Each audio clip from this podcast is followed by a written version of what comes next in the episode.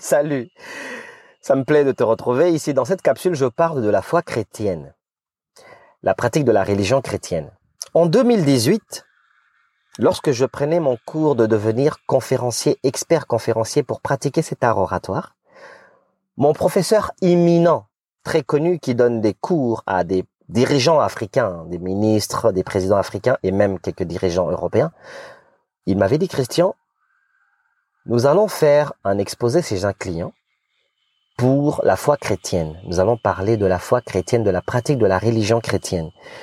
Mais pour cela, comme tu es en train de prendre ta formation avec moi, je veux que tu prennes quatre mois pour aller approcher cinq groupes. Je veux que tu ailles faire des recherches auprès de cinq groupes. Je veux que tu approches les chrétiens arabes, les chrétiens asiatiques, les chrétiens blancs, les chrétiens noirs et les chrétiens latinos va leur poser des questions sur leurs pratiques religieuses chrétiennes.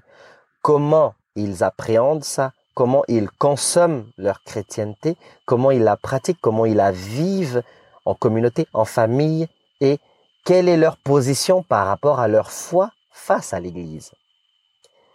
Quand mon professeur m'a demandé cela, il m'a demandé cela six mois plus tôt. Donc j'avais quatre mois de recherche. Je me suis lancé. En 2018, c'était déjà autour de janvier. 15%, j'en suis venu à la conclusion que 15% de personnes qui vont à l'église m'ont répondu ceci. Ça, c'est 15% de tous les cinq groupes. 15% m'ont répondu qu'ils ne vont à l'église que pour la routine. Parce que dimanche, c'est fait pour aller à l'église. Lorsque j'ai tenté de poser des questions un peu tactiques dans le but de ne pas vendre la mèche, j'ai vu qu'il n'y avait pas d'ambiguïté. Il n'avait pas d'autres idées. Ces personnes n'avaient pas d'autre chose à dire à part nous allons parce que dimanche, il faut aller à l'église. Donc, par routine, par habitude, depuis l'enfance, on le fait. Des fois, on va en famille, des fois, on va entre amis, des fois, nous allons entre collègues de travail. Donc, dimanche, c'est l'église. Et ils n'ont rien d'autre trop, ils ont pas d'autres arguments pour avancer, pourquoi ils vont à l'église? Ils ont simplement dit par routine, par habitude, parce que c'est installé, parce que c'est comme ça, parce que dimanche c'est l'église, même que l'église dimanche est reliée à un plat particulier qu'ils mangent à la maison. ça c'est 15% du groupe dans le 5 groupes. Alors, 35%, je passe au suivant, donc 35% m'ont répondu, Christian, nous, nous allons à l'église mais nous ne croyons pas au message qu'on nous prêche. Nous ne croyons pas, pas un seul mot. Que ce soit le prêtre de l'église catholique, pour ceux qui sont dans l'église catholique, que ce soit ceux qui sont dans les églises dites de réveil. 35% m'ont répondu de tous ces cinq groupes. Latino, chinois, on va dire asiatiques, arabes, africains noirs, blancs, m'ont tous répondu. 35% hein, de tout ça, donc 35% m'ont répondu. Christian, nous allons à l'église, mais nous n'y croyons pas au message. On va, mais on s'assoit, mais ça n'entre pas. Parce que, ben, selon eux, dans leur dire, je vais répéter leurs mots, ils évitent les critiques de la famille. Ils fuient les amis qui les critiquent et les membres de la famille qui les critiquent. Alors, pour fuir la critique et le regard et le pointage du doigt et les accusations de culpabilité, tu n'es pas venu à l'église. Alors, ce groupe, 35%, vont à l'église pour sauver les apparences. Voilà, c'est ce qu'ils m'ont répondu. pour fuir les critiques de la famille et des amis. Donc, s'acheter une petite bonne conscience. Je passe au suivant. 40% m'ont répondu, Christian. Nous, nous craignons le retour de Jésus-Christ. Nous en avons vraiment peur. Ça, c'est 40% qui m'ont répondu. Nous avons peur du retour de Jésus-Christ. Le pasteur insiste beaucoup dessus. Pour ceux qui sont dans les églises de l'église catholique, ils m'ont répondu que leur prêtre a beaucoup insisté sur la fin des temps, la fin du monde, le jugement dernier. Ça ressemble à une proclamation dans une école catholique qui est le premier, qui est l'échec. ah, alors, pour la peur de la fin du monde, la peur du jugement dernier, ils vont à l'église dans le but de calmer leur peur. Mais même quand ils vont à l'église, selon ce qu'ils m'ont dit, ce 40%, ils ont toujours peur, même quand ils sont assis dans les bancs de l'église, Quand ils chantent, quand ils louent, quand ils dansent, quand ils saluent le pasteur, le prédicateur, le prêtre, quand ils se saluent entre frères chrétiens, ils ont toujours peur, même quand ils sortent de l'église. ils sont en peur en permanence, ils ont peur et je leur ai vraiment posé la question, mais si vous recevez une parole qui est une parole de vie, une parole de lumière, une parole d'espoir, des enseignements de Jésus, pourquoi vous avez encore peur? Ils m'ont répondu, bah ils ont peur du diable. J'ai dit, ah ouais, c'est tout? Ils m'ont dit oui. J'ai dit, mais malgré toutes ces années et toutes ces pratiques où vous allez chaque fois avec un rituel, ils m'ont dit non.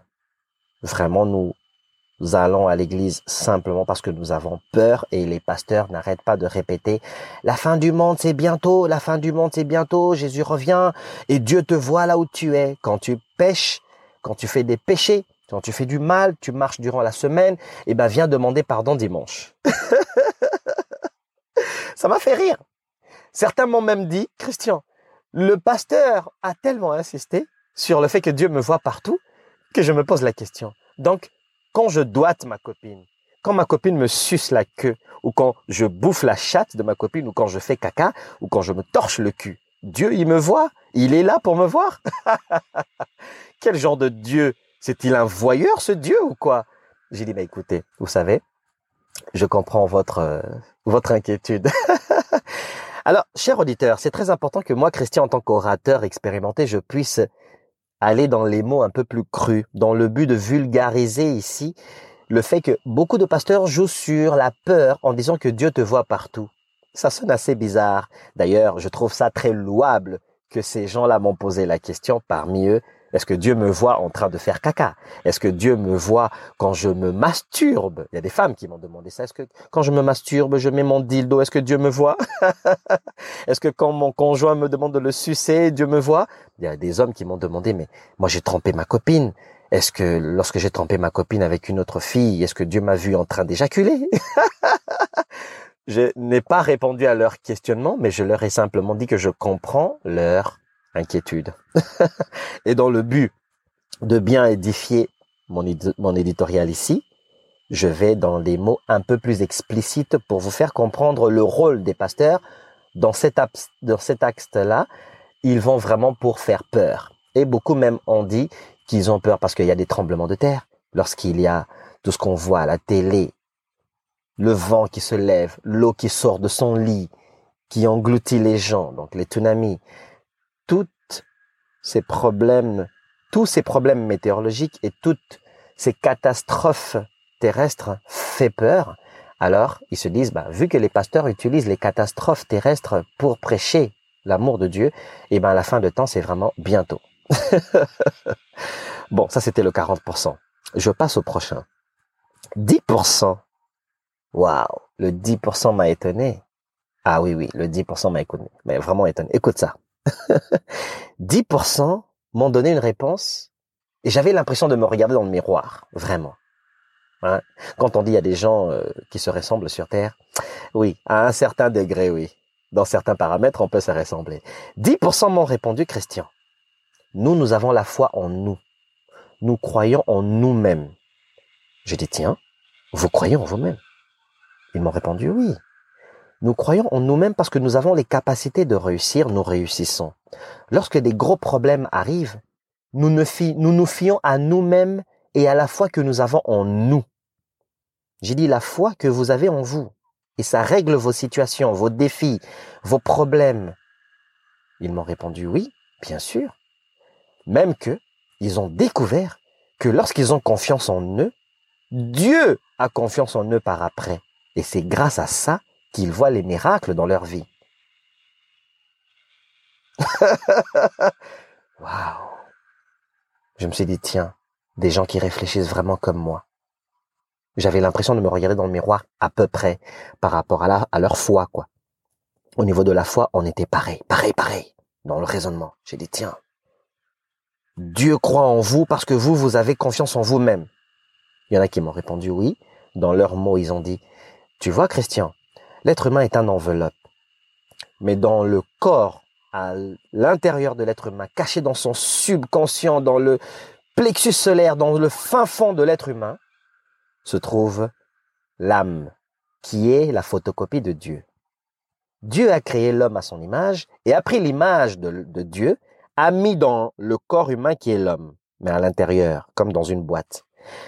Le corps humain est comme une boîte qui fonctionne dans le monde physique. Mais quand un humain a des problèmes, il doit avoir recours aux ressources que Dieu a cachées en lui. Parce que c'est cette ressource-là, ou ce sont ces ressources-là, qui sont la photocopie de Dieu, qui feront des miracles au niveau du physique. Waouh Et quelqu'un m'a dit, tu sais Christian, nous sommes à peu près comme les vagues de l'océan. Nous sommes les vagues de l'océan. J'ai dit, les vagues de l'océan, explique un peu. Il m'a dit, mais nous sommes des petites vagues de l'océan qui viennent se déferler sur la terre. Nous venons choquer un peu les cailloux sur la terre. Nous venons nous fragmenter sur le sable de la terre. Mais nous sommes des petites vagues qui font un tout d'un océan, qui venons d'un tout d'un océan. J'ai dit, ah, donc l'océan ici, c'est Dieu. Ils m'ont dit oui. C'est pour ça que nous, nous croyons en nous. Nous avons des compétences en nous pour régler n'importe quel problème, n'importe quel problème, zéro limite. Et ces compétences que nous avons en nous, c'est parce que Dieu lui-même a mis ça en nous, il nous a créé à son image.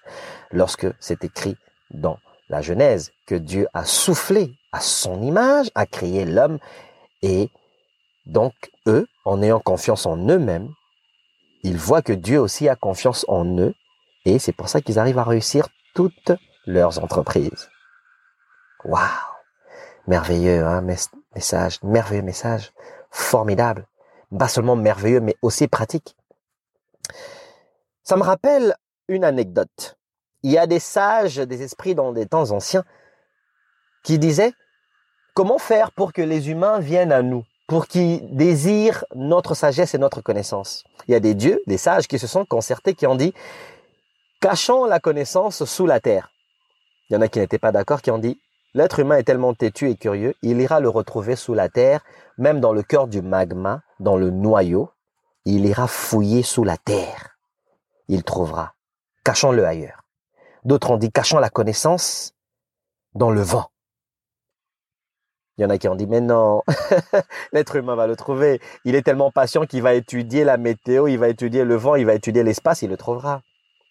D'autres ont dit, ben, on va faire ceci, on va, cacher ça sous les eaux, dans les fins fonds des océans, dans l'obscurité de l'abîme océanique. Il y a des dieux qui ont dit non. Il va aller naviguer les mers et les océans et il plongera dans les fins fonds, dans le cœur, dans le ventre de toutes les mers, dans tous les océans. Il le trouvera dans les fins fonds des obscurités des abîmes océaniques.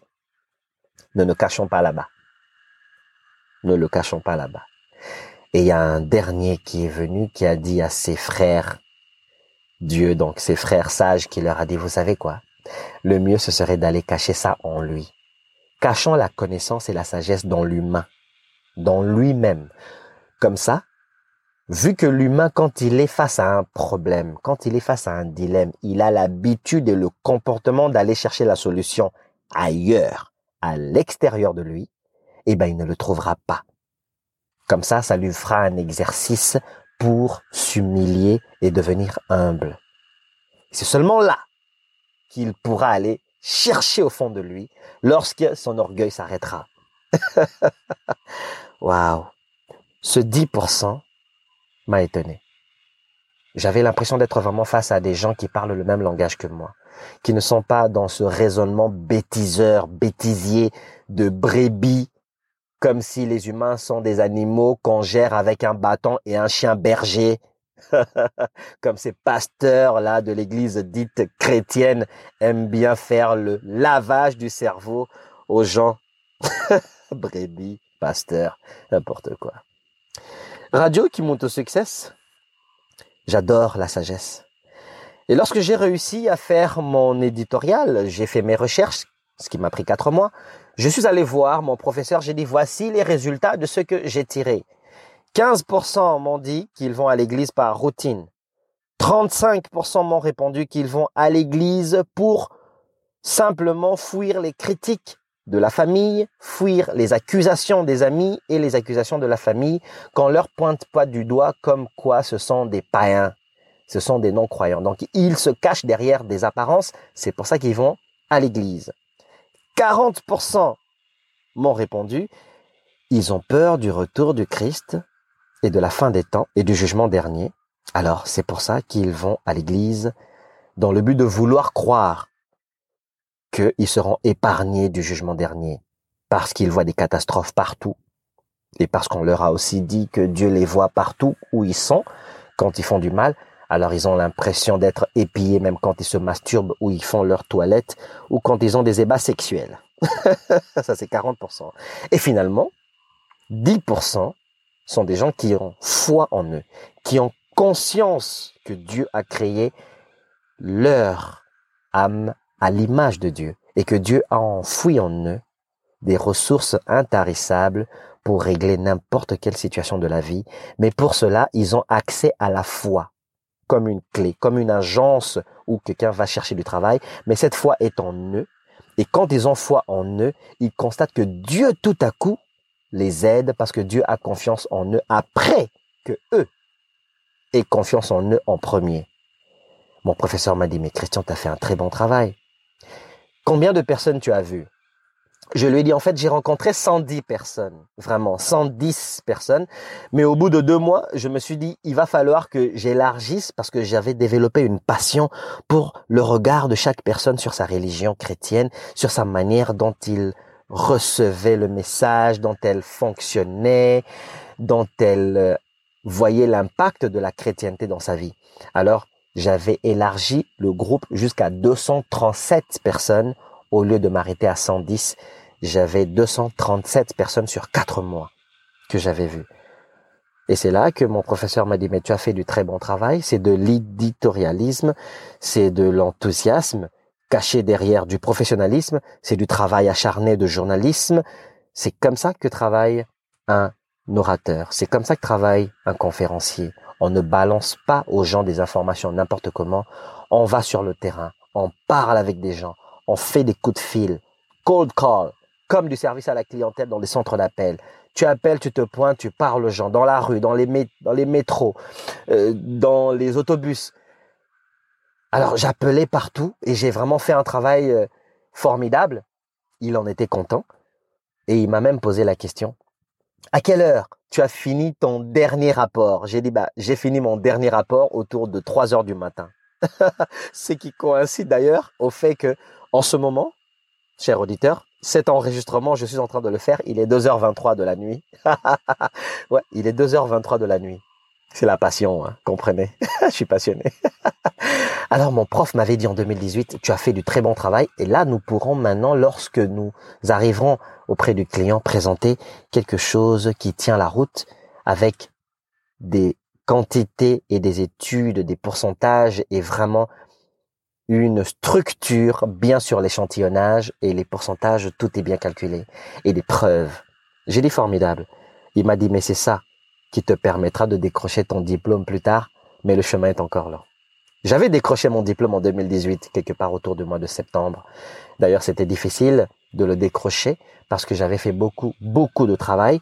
Mais quand je dis c'était difficile, c'est que je m'étais donné de l'âme, de ma tête, la structure, savoir utiliser des techniques qui sont des techniques loin de l'émotion, mais qui restent surtout des techniques du but objectif, tout en sachant que l'émotion est là, mais je ne trempe pas dedans. mais je vais plutôt chercher la vérité de chaque personne. Vois-tu, c'est comme être assis dans un restaurant. L'opinion de quelqu'un, c'est sa chaise. Dans le restaurant, quand tu es assis, tu consommes ta nourriture, ta boisson, dans l'angle dans lequel se trouve ta chaise. C'est l'angle à laquelle tu apprécies le restaurant. Tu apprécies la lumière du restaurant. Tu apprécies ton repas, ta boisson, la personne avec qui tu manges, si tu es accompagné. Si tu veux savoir l'opinion des autres, lève-toi de ta chaise, va t'asseoir sur la chaise de quelqu'un d'autre. Là, tu verras l'angle à laquelle lui voit le restaurant. La lumière, l'angle à laquelle il apprécie le repas, l'angle à laquelle il reçoit les informations du restaurant. Tu comprends? La sagesse demande à ce que nous soyons humiliés.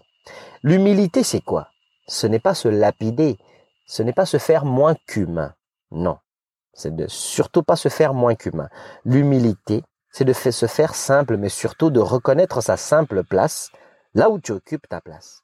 Mais que tu sois capable de reconnaître ta place, ton rôle, et de te mettre à la place de quelqu'un d'autre, te déplacer pour voir la réalité dans les yeux de l'autre, dans l'angle de vie de l'autre.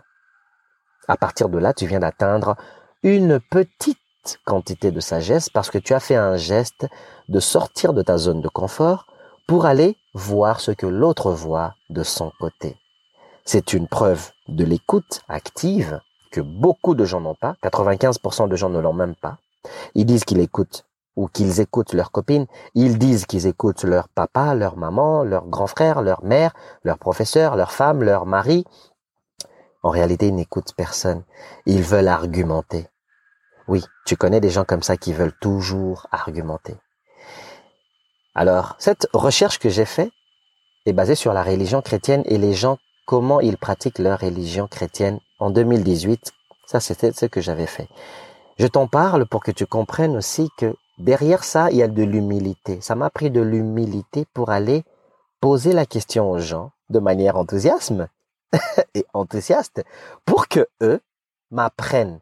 C'est-à-dire, je sais des choses que des gens ne savent pas, mais quand je vais vers quelqu'un, je me dis, je sais des choses que lui ne sait pas, mais surtout lui, il doit me donner des choses que je ne sais pas. Donc je ne vais pas avec mon bagage, mais je vais surtout avec ma coupe vide pour que lui me donne ce pourquoi je viens chercher chez lui. Sa connaissance, son regard, son opinion. J'ai envie de m'enrichir. J'adore la sagesse. Qui monte au succès. Partagez. À bientôt.